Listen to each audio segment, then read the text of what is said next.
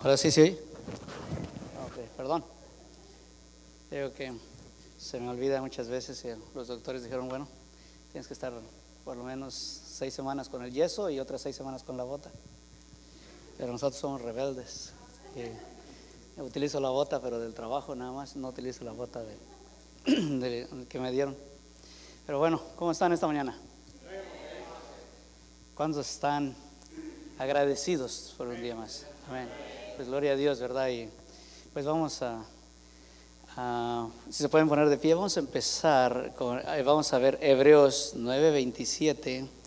De hecho, estuvimos viendo esta mañana el libro de, libro de Hebreos, que es donde el hermano José Mejía y digo, a ver si no me quita el mensaje con su enseñanza, pero no. Quiero que veamos Hebreos 9:27 y vamos a ver también este Apocalipsis 20:15. Pero vamos a. Ah, ¿Lo tienen? Ok. Dice la palabra de Dios y de la manera que está establecido para los hombres que mueran una sola vez y después de este juicio. Dice, y de la manera que está establecido para los hombres y mujeres también Ahí está hablando, de la humanidad. Dice que muera una sola vez y después de esto el juicio. Ahora vamos a Apocalipsis 20, 15. Lo tienen, si son rapiditos con la, con la Biblia. Amén.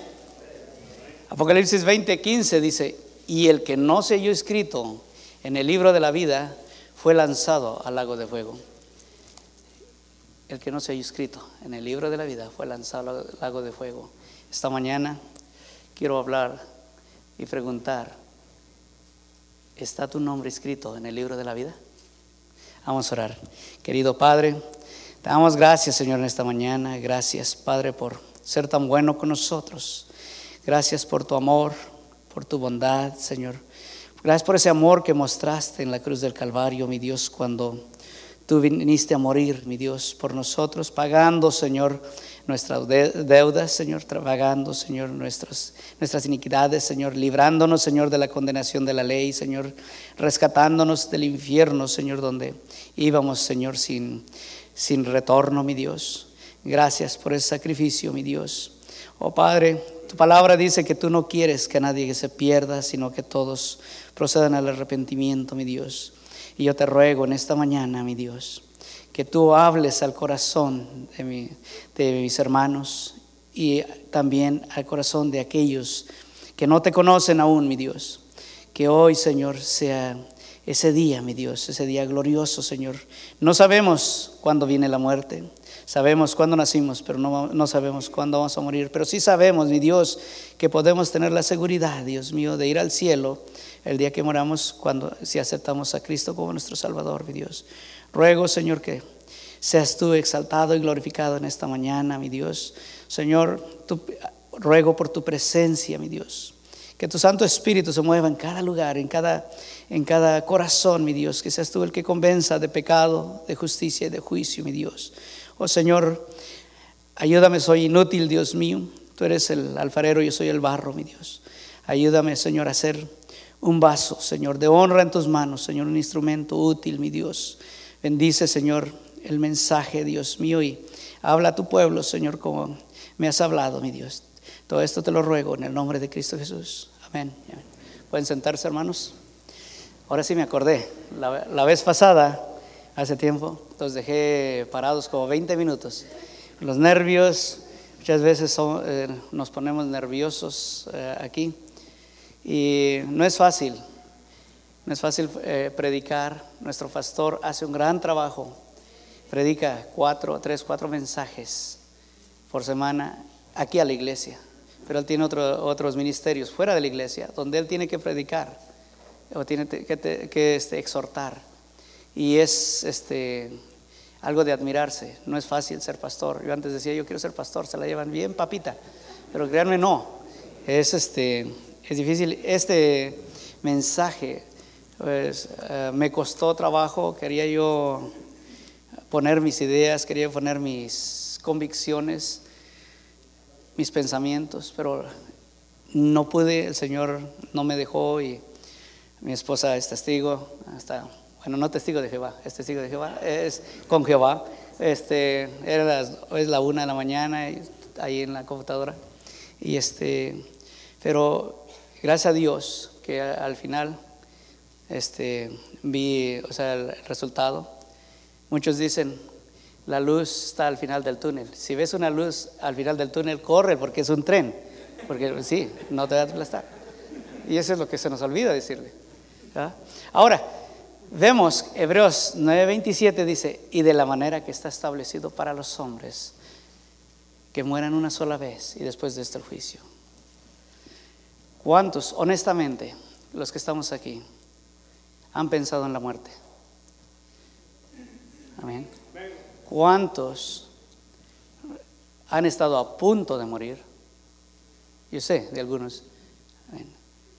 Ahora, ¿cuántos están seguros de que el día que ese, cuando llegue ese día, ir a la presencia de Dios? Okay. Hay algunos que no, no pueden decir. ¿Por qué? Porque no hay esa seguridad.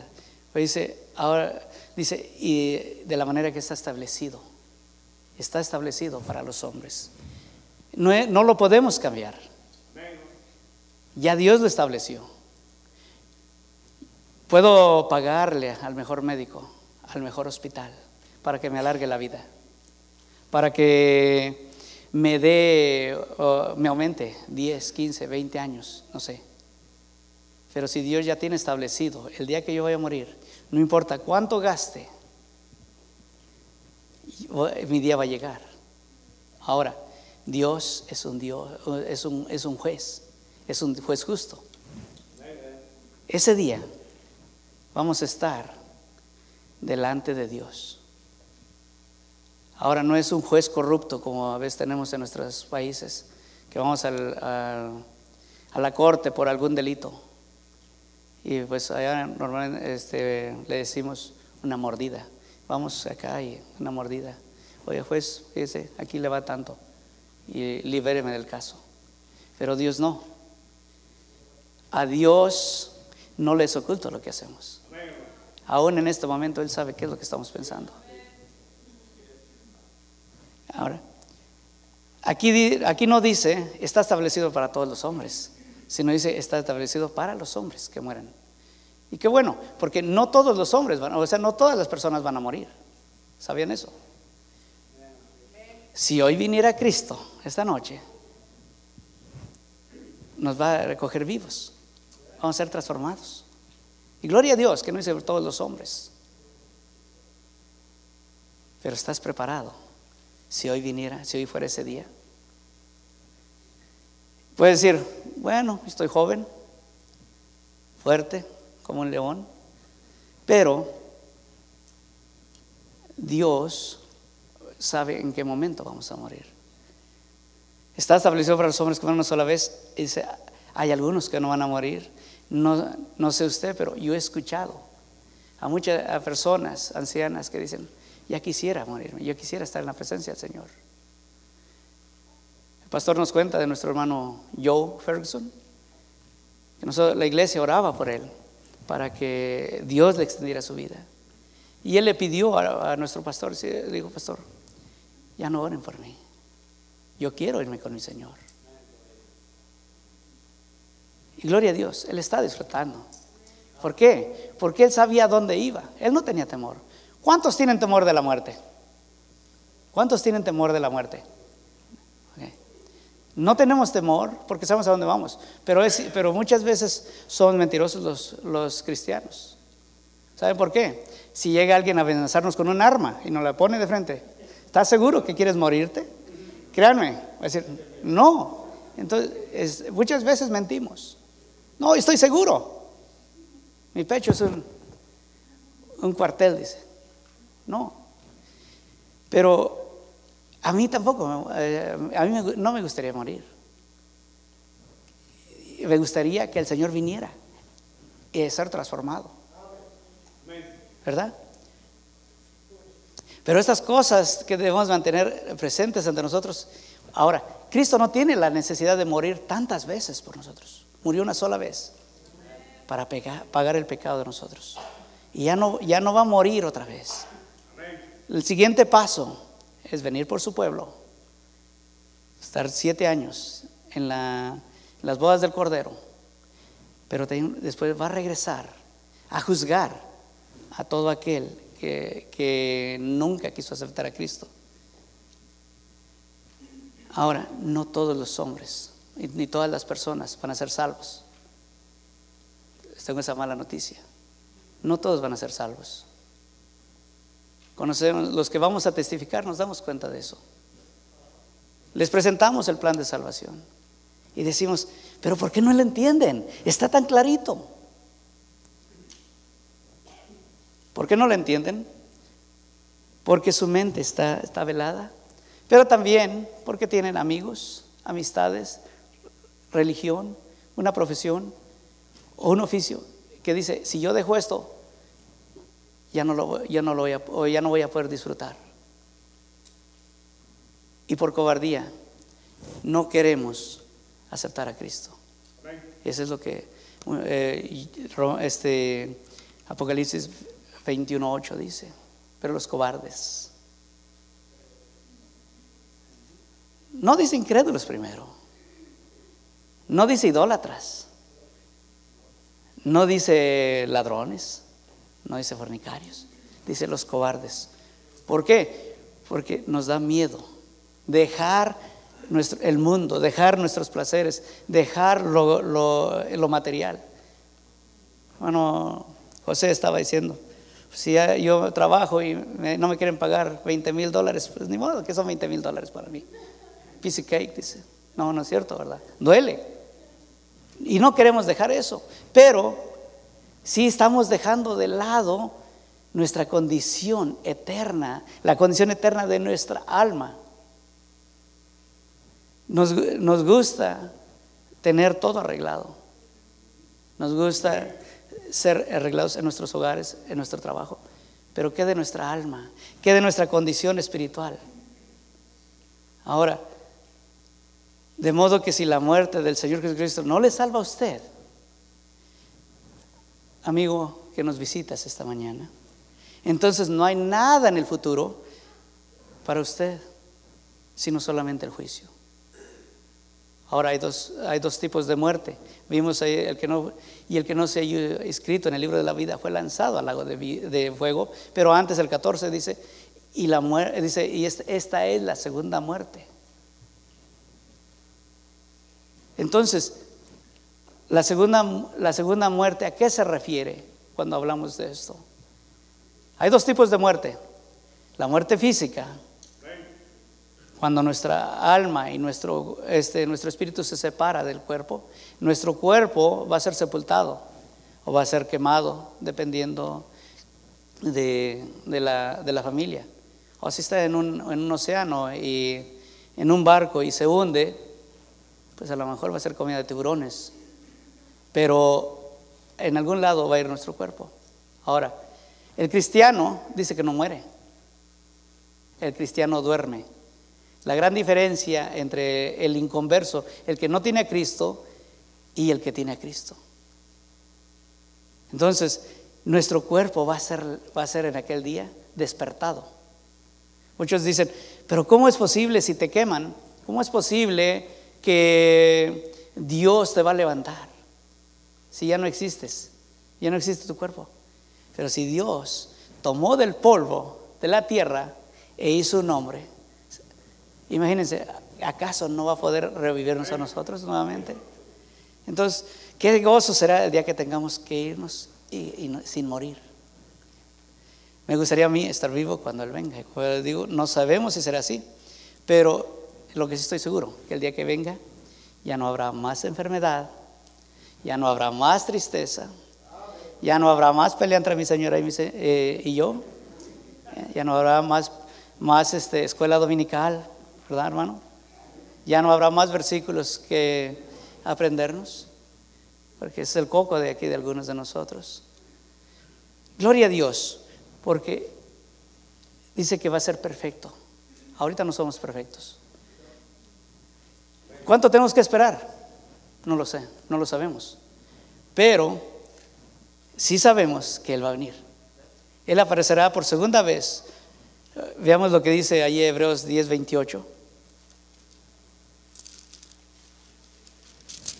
Aquí diga 9, 28, perdón. 10, 28. Así también Cristo fue ofrecido una sola vez para llevar los pecados de muchos y dice, aparecerá por segunda vez sin relación con el pecado para salvar a los que le esperan. Él va a aparecer, segunda vez para salvar a los que le esperan. Pero ahora la salvación va a ser por, por obras para poder este, ir al, al reino de los cielos. No, ya no es por gracia. Estamos viviendo en la gracia. Estamos viviendo un periodo que, que no nos cuesta nada el poder ir al cielo. Lo único que tenemos que reconocer es que somos pecadores.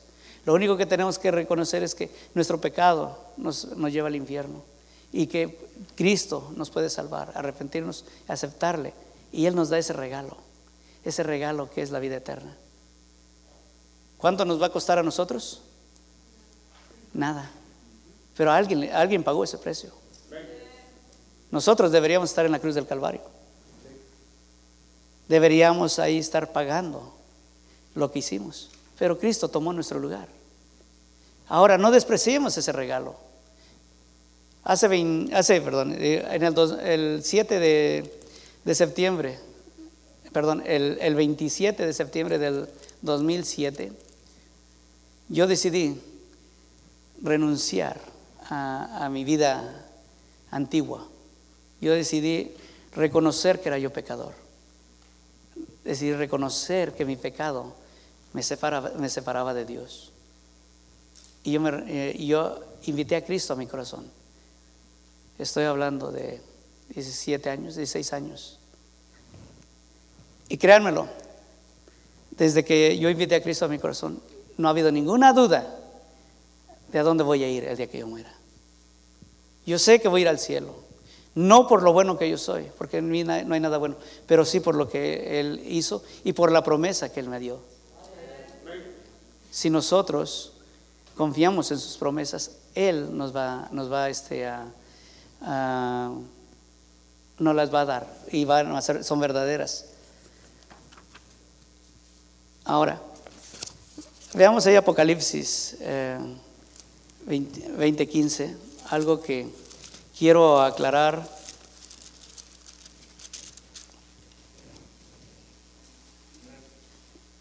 Dice, y el que no se haya escrito en el libro de la vida fue lanzado al lago de fuego.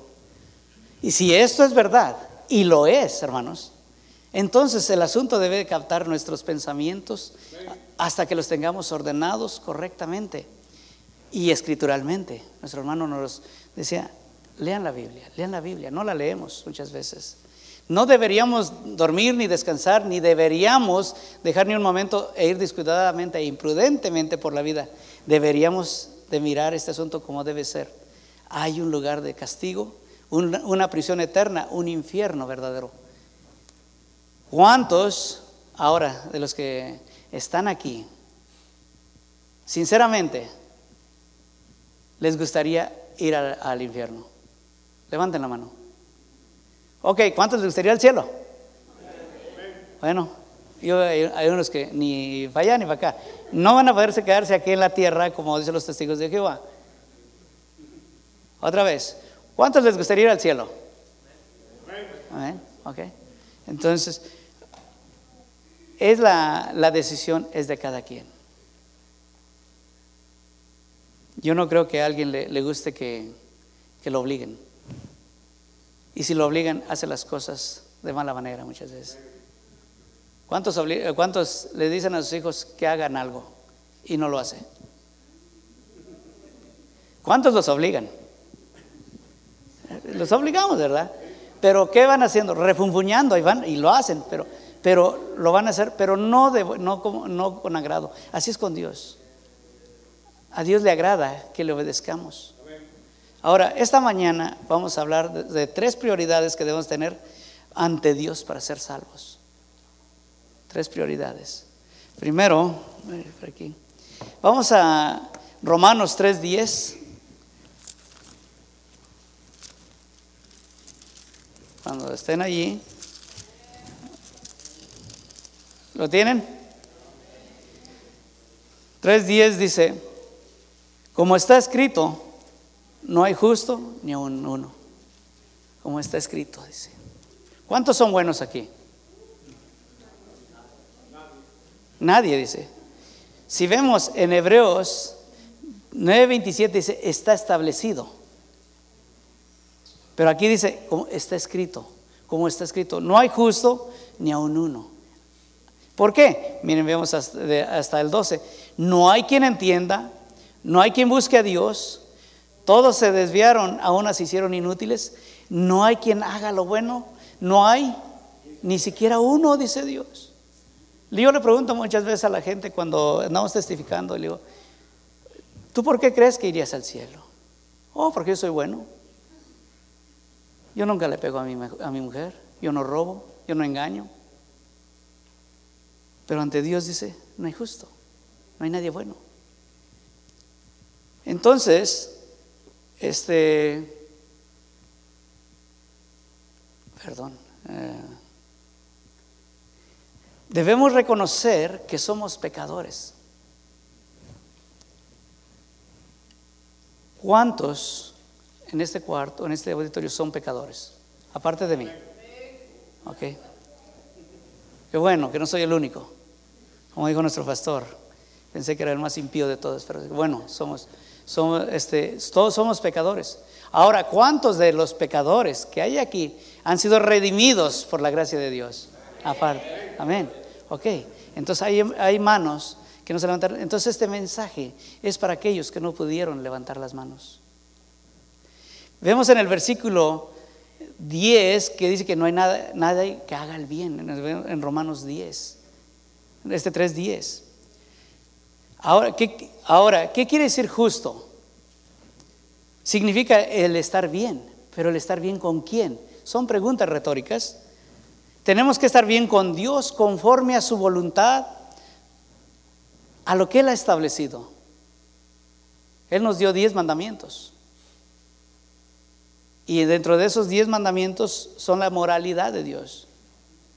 Son sus mandamientos morales. Amarás al Señor tu Dios con todo tu corazón, con toda tu alma.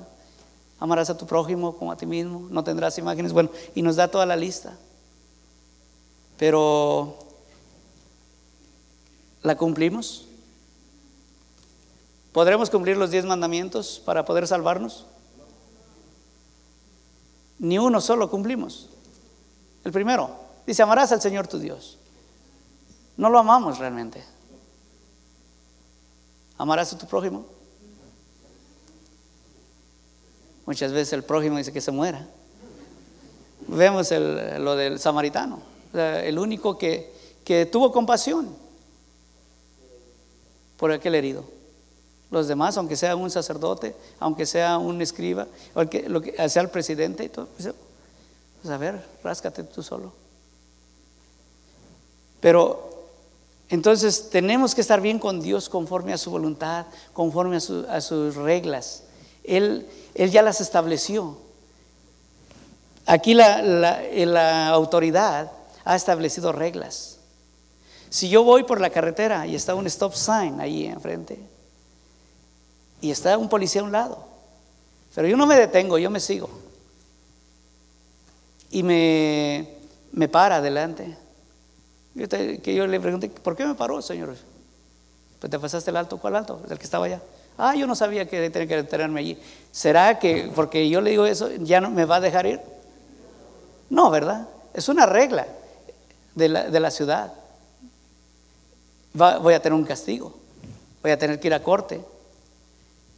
Ahora Dios ya estableció sus reglas. Dice, porque la paga del pecado es muerte. Pero dice, por cuanto todos, primero dice, por cuanto todos pecaron. No dice algunos, aunque hay religiones que dicen que hay algunos que no han pecado, pero la Biblia me dice que todos. ¿verdad? Ahora, tenemos que estar bien con Dios, si usted, amigo, que nos visita esta mañana, va a estar bien con Dios, debes tener en cuenta que hay una marcada diferencia entre estar bien con Dios y estar bien con los hombres. Yo puedo estar bien con los hombres. Por ejemplo, en el trabajo lo dicen, no, pues, me gusta, por ejemplo, cómo tienes tu familia, cómo son respetuosos y todo. Y yo digo mi corazón, si supiera cómo son en la casa. Sí, la verdad. Afrentamos otra cosa afuera, pero realmente, ¿qué somos ante Dios? Ajá. Nosotros podemos tener diferencias con, algu- eh, con algún amigo, quizás él tenga razón o quizás yo tenga la razón y podemos llegar a un acuerdo de, de lo, que, lo que está pasando. Pero si usted quiere estar bien con Dios, debe hacerlo según las normas de Él. Si, queremos estar bien con Dios, debemos seguir sus reglas. La salvación es algo que, que tomamos o dejamos. Es una decisión. Nadie lo va a obligar a aceptar a Cristo. Es una decisión. Y muchos de los que estamos aquí tomamos esa decisión. O alguien de los que, de los que ya se... ¿Cuántos son salvos?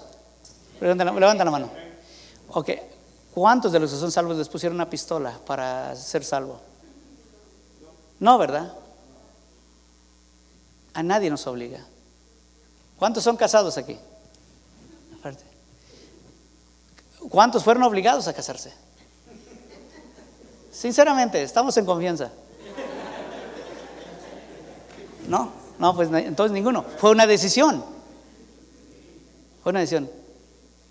Ahora no le pregunto a los hijos si decidieron na- nacer, porque ahí sí. No fue una decisión de ellos.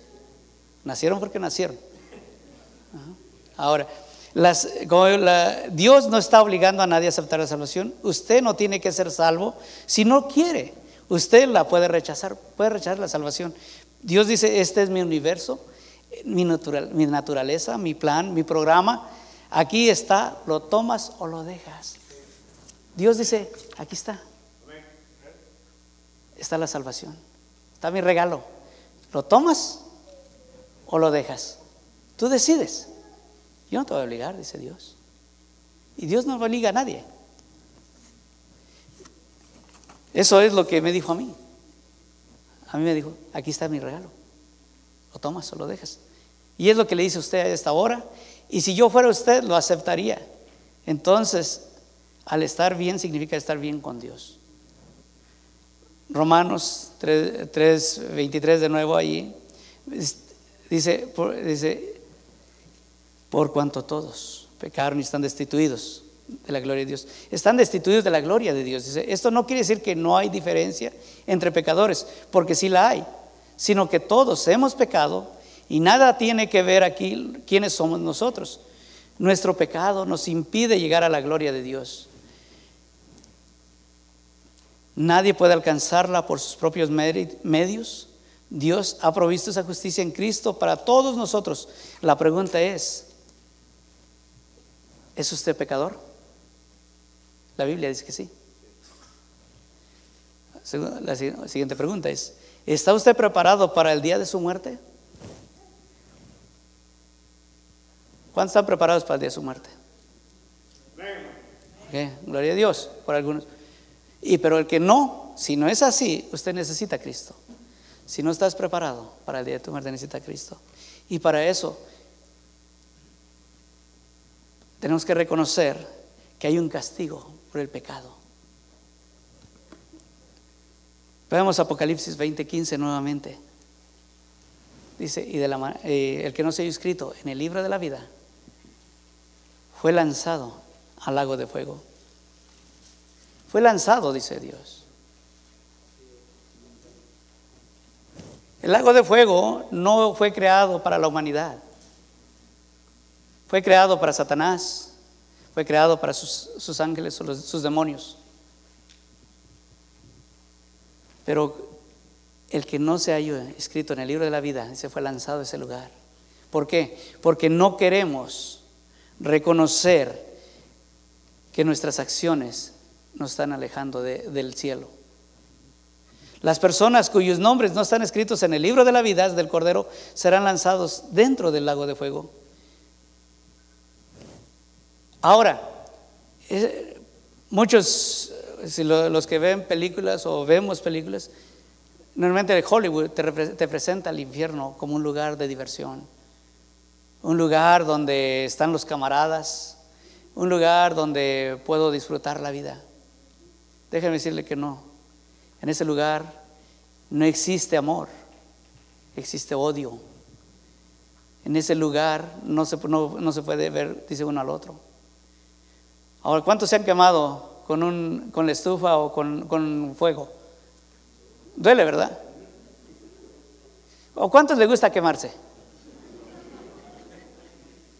No, no, no nos gusta quemarnos. Pero, pero si morimos en Cristo, estamos decidiendo quemarnos. ¿Por qué? Porque ahí va, a estar, vamos a estarnos quemando día y noche por la eternidad. No es por un ratito. No es decir, me voy a poner una bendita ya y, o me echo pomada, ya se me quitó. No. La Biblia habla de que donde el fuego nunca se apaga. Veamos Mateo 7, eh, 28, eh, perdón, 10, 28. Mateo 10, 28. ¿Y lo tienen? Dice la Biblia, no temáis a los que matan al cuerpo, mas al alma no pueden matar. Temed más bien aquel que puede destruir el alma y el cuerpo en el infierno. ¿Quién es aquel que puede destruir el alma y el cuerpo en el infierno? Dios. Yo les he preguntado a muchos, dice, ah, es el diablo. No, Satanás no. Él no tiene poder para destruirnos. O sea, para destruirnos allí. Tiene poder para influenciarnos. Como si somos cristianos. Pero dice, aquel que tiene poder o que puede destruir el alma y el cuerpo en el infierno es Dios. Entonces yo debo de tener ese temor si estoy sin Cristo. Y Dios en su palabra no- nos, nos, da, eh, nos da muchos ejemplos, nos da muchos versículos acerca de, la ira de Dios.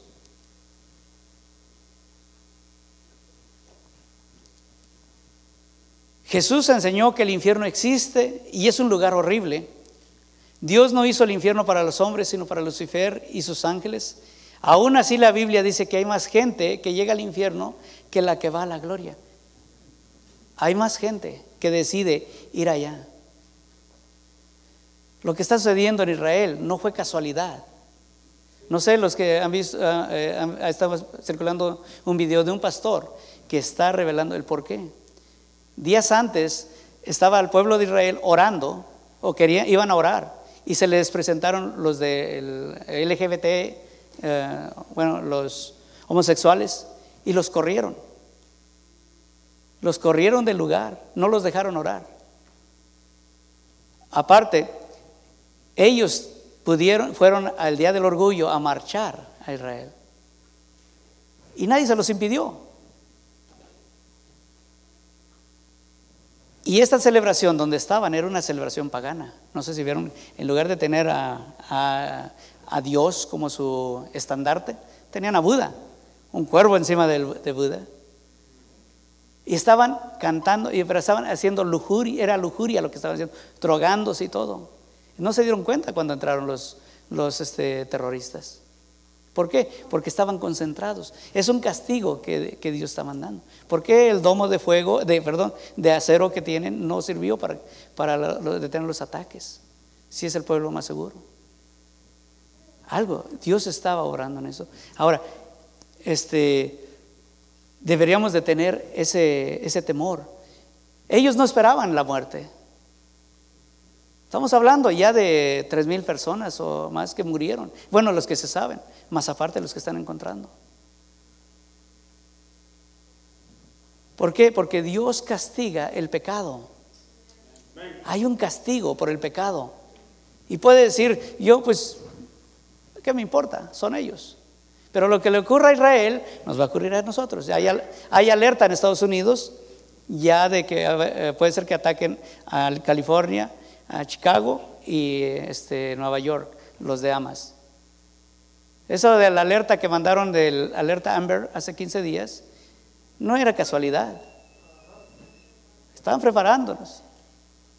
Entonces, Dios nos está hablando, nos está advirtiendo. Pero si nosotros cerramos nuestros oídos, nuestros corazones, aceptar la verdad y, la verdad es Cristo, vamos a padecer en ese lugar. Entonces, hay un castigo, hay un castigo por nuestro pecado. Hebreos 9:27 nuevamente dice que está establecido para los hombres. Es algo que no podemos cambiar, por supuesto. Nadie piensa condenarse. Todos creen tener tiempo para salvarse y luego acaban en el infierno por seguirle los pasos, amistades que los llevan por mal camino, o por la religión, o por orgullo, o por incrédulos. Hay religiones que imponen reglas y dice, por esto te vas a salvar, por esto y esto. Pero se les olvida que nada más el único camino es Cristo. Y esta gente que vemos eh, está muriendo ahorita en, en Israel y en, Gaza, ellos no pensaban que iba a llegarles la muerte. Y así como ellos somos nosotros, no pensamos que nos puede llegar en cualquier momento. Muchos han escuchado predicaciones, se les ha dado el plan de salvación y aún se les ha hablado del castigo del infierno, pero no han querido aceptar por, no dejar sus vicios, sus juegos, sus trabajos, trabajos que muchas veces son inmorales. Yo no digo que no, quieren, no trabajen, pero trabajos que a veces no convienen. Y este, y hay un castigo. Entonces, debemos nosotros ah, tener este, conciencia También en Jesucristo nos, decía que es un lugar donde el infierno es un lugar donde el gusano nunca muere, donde el fuego nunca se apaga, donde va a haber llanto, va a haber un crujir de dientes. Y puede ser, pues yo no he visto nada de eso, pero la Biblia sí nos dice que de ese lugar. Y hubo un hombre que experimentó eso. Vemos el pasaje de eh, Lucas 16, el, del rico y Lázaro. En el infierno el rico podía, tenía memoria, podía sentir. Y estaba viendo hacia el cielo. Él se quería salir de allí, pero no se pudo. Muchos dicen, oh, ¿quién ha muerto y ha ido al infierno y ha regresado? Pues por esa mente, por eso deberíamos de temor, porque nadie ha regresado de allá. Si regresaran, ni aún que regresaran le iban a creer. Jesucristo murió, resucitó a los muertos y no le creyeron. El rico le dice a, Abraham, Padre Abraham, manda a Lázaro que le testifique a mis hermanos para que no vengan a este lugar de tormento. Él ahora está pidiendo por su familia. ¿Cuántos de nuestros familiares están ya en ese lugar y están pidiendo, por favor, que alguien les hable de mi familia, que alguien les hable de Cristo para que no vengan a este lugar? Pero cerramos nuestros oídos y no queremos. Y mucha gente, yo creo, tal vez dijo, oh, no va a estar el pastor esta mañana. ¿Qué me puede enseñar el hermano? ¿Qué me puede decir si yo ya lo sé? Cuando es palabra de Dios, Dios nos va a hablar. Imagínense, una burra le tuvo que hablar al profeta. ¿Por qué? Porque no entendemos. Ahora, nosotros decidimos y el lugar donde van sin Cristo, ese es el lugar eterno. Pero vamos a la tercera el tercer paso o el tercer, la recomendación. Y ese, ahorita les estoy dando las malas noticias, ahorita les voy a dar las buenas noticias porque ya veo que están todos apachurrados, todos, y ahora yo, ¿quién me podrá salvar? Bueno, déjenme decirle que el chapulín colorado nos va a salvar. Es Cristo. Romanos 5.8.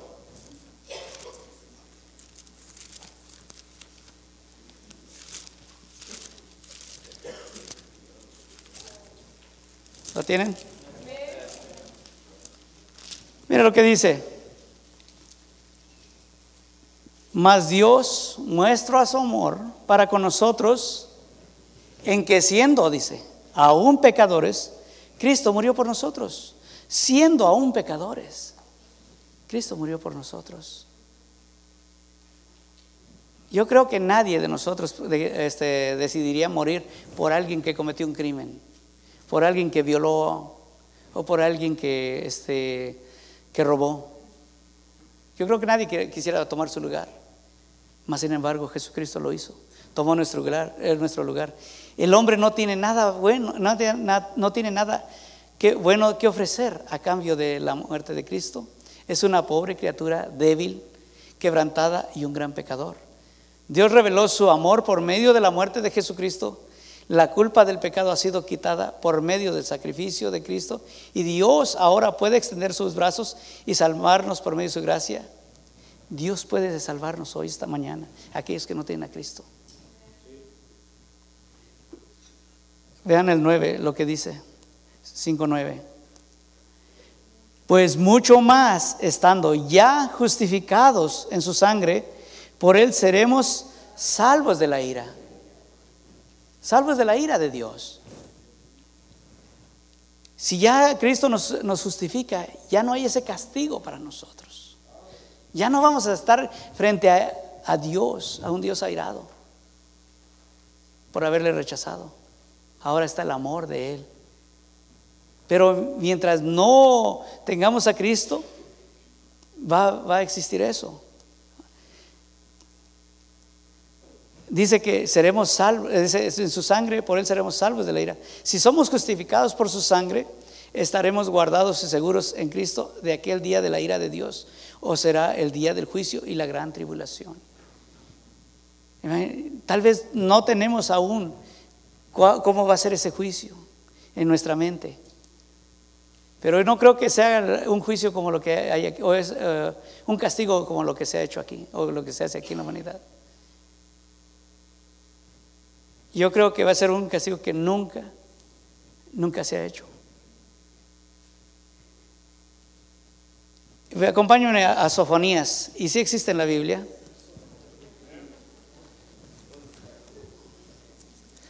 Sofonías 1. 1.14. Miren lo que dice. Nada más es para ver cómo es ese día. ¿Cuántos lo tienen? Sofonías 1.14. Ok, yo escucho hojitas, pero bueno, hagan como que ya lo encontraron. Y escuchen. Cercano está el día grande de Jehová, cercano y muy próximo. Es amarga la voz del día de Jehová. Gritará ahí el valiente.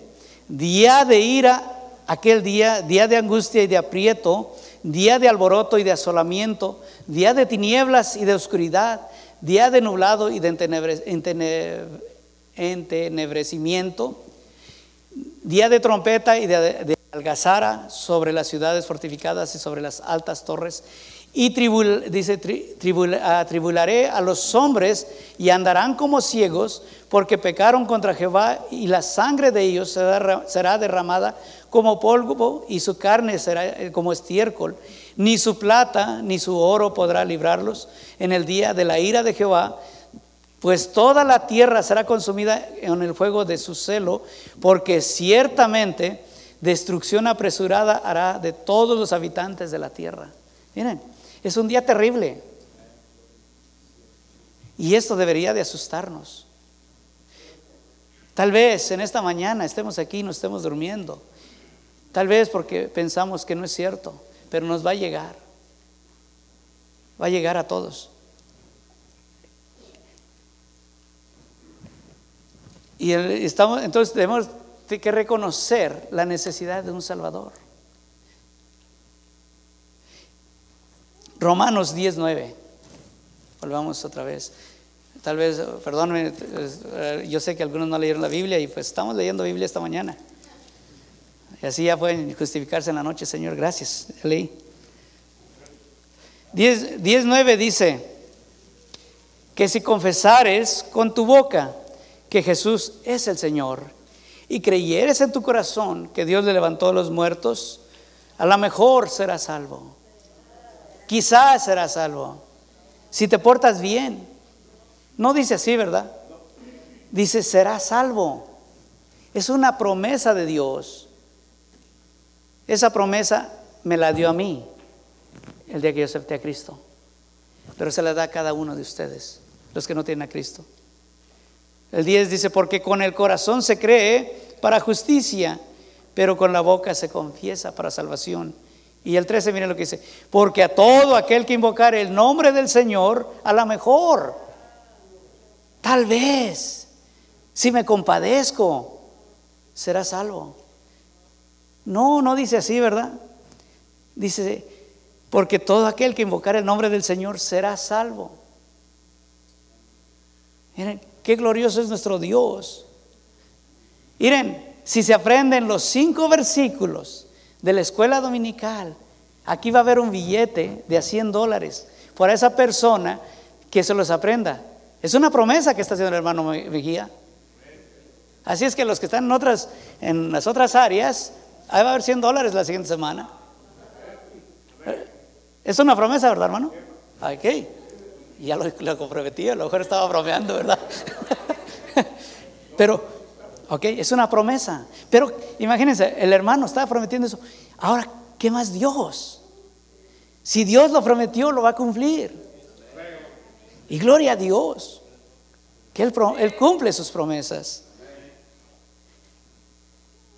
Nos dice que si confesares con tu boca que Jesús es el Señor y creyeres en tu corazón, no dice tal vez, como digo. Ahora, el corazón en la Biblia se refiere a la personalidad total e incluye la mente, las aficiones, las emociones y la voluntad. Algo se metió por ahí, no sé qué es. No es necesario pasar adelante en un servicio para ser salvo. Usted puede ser salvo donde quiera que esté, sea en el parque, en la plaza, en las calles, en la playa, en el bosque, en la montaña, en cualquier lugar. Es más, si anda, se va para la luna, puede ser salvo allí. En cualquier lugar podemos, podemos ser salvos. No hay límites, no hay restricciones donde. Lo único que tenemos que hacer es disponer nuestro corazón. Muchos pastores ven constantemente pasar adelante en la iglesia a muchas personas que nunca en realidad fueron salvas. Y tal vez aquí dentro de la iglesia, hermanos que conocemos de tiempo, tal vez no, algunos no son salvos. Yo estoy orando por mi hija Saraí, por mi hijo orando. Y yo sé que han hecho confesiones. Pero si yo no veo un cambio en ellos, yo tengo que seguir orando al Señor. Señor, cambia su corazón. Y si no es salva, por favor. O si no, te ruego que tú les, les abras el entendimiento y reconozcan que están perdidos. Porque podemos decir erróneamente, oh, yo, yo vi que se bautizó. Yo lo guié. Pero si vive como el diablo, los padres conocemos a nuestros hijos. Sabemos si realmente ellos son salvos o no. Y es nuestro deber como padres velar por ellos. La confesión pública de por sí sola no les salva. ¿Qué es lo que nos salva entonces? Nos salva nuestra fe en Cristo. Porque también puede decir, yo tengo fe. ¿Pero fe en qué? ¿En la Virgen María? ¿En Mahoma? ¿En Confucio? ¿En Messi? ¿En Ronaldo? Porque pueden tener fe, pero la fe en Dios es diferente. Lo que el apóstol Pablo está diciendo y tiene mucha importancia, es que el hombre tiene que poner en claridad sus, este, sus confesiones y su vida. Su boca y su corazón deben estar en completa armonía. Debe tener debe una sincronización entre nuestro corazón y nuestra, nuestra boca, nuestra mente, cuando aceptamos a Cristo. Porque muchos hacemos profesiones de, de labios. Isaías dijo, este pueblo de labios me honra, más su corazón qué? Está lejos de mí. Entonces, si no hay esa, esa sinceridad, podemos ver gente que es salva aquí, de boca, pero no de, no de corazón. ¿Por qué es que guiamos a gente a Cristo y a los ocho días regresamos, tocamos la puerta, ya no nos abren?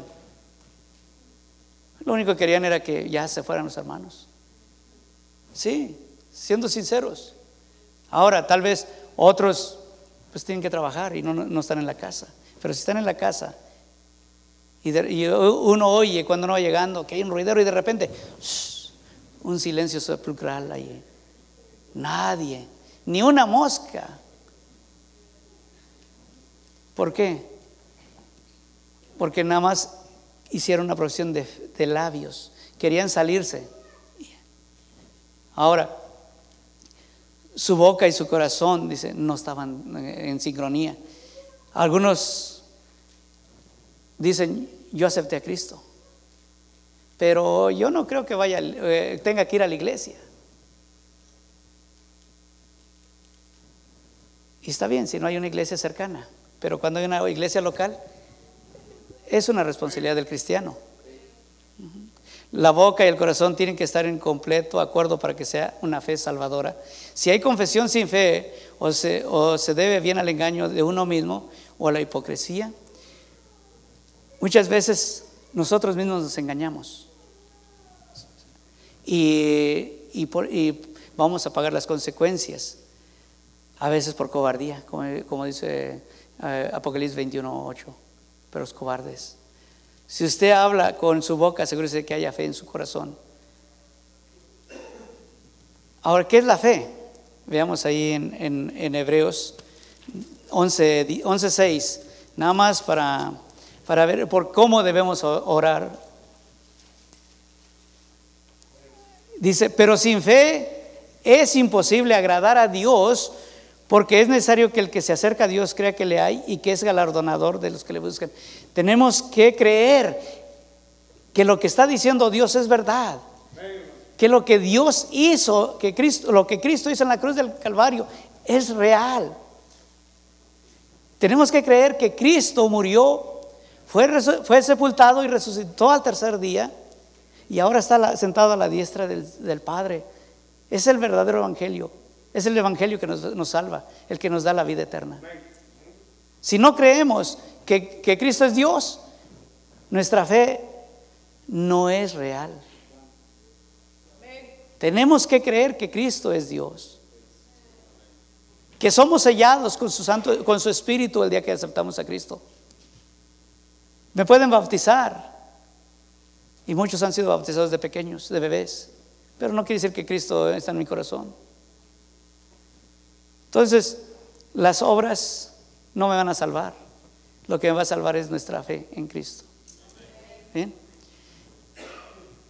Ahora, para terminar, quiero ver algo, y eso, mis hermanos, yo les pedí permiso a los hermanos para pasar un, video y unas fotos.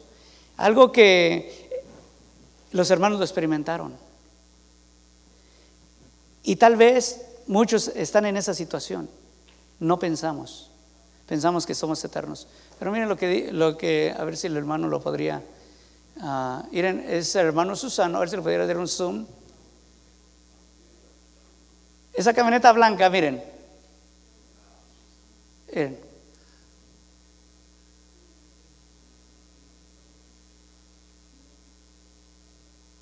Ese es nuestro hermano Susano. Él estaba pensando en su trabajo. Él nunca pensó que una, que una persona que va durmiendo le, iba a impactar. Gloria a Dios, hermano, no le pasó nada.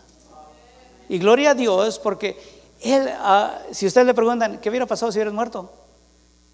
Él hubiera respondido, yo voy al cielo. No se creo, ¿verdad? Pero,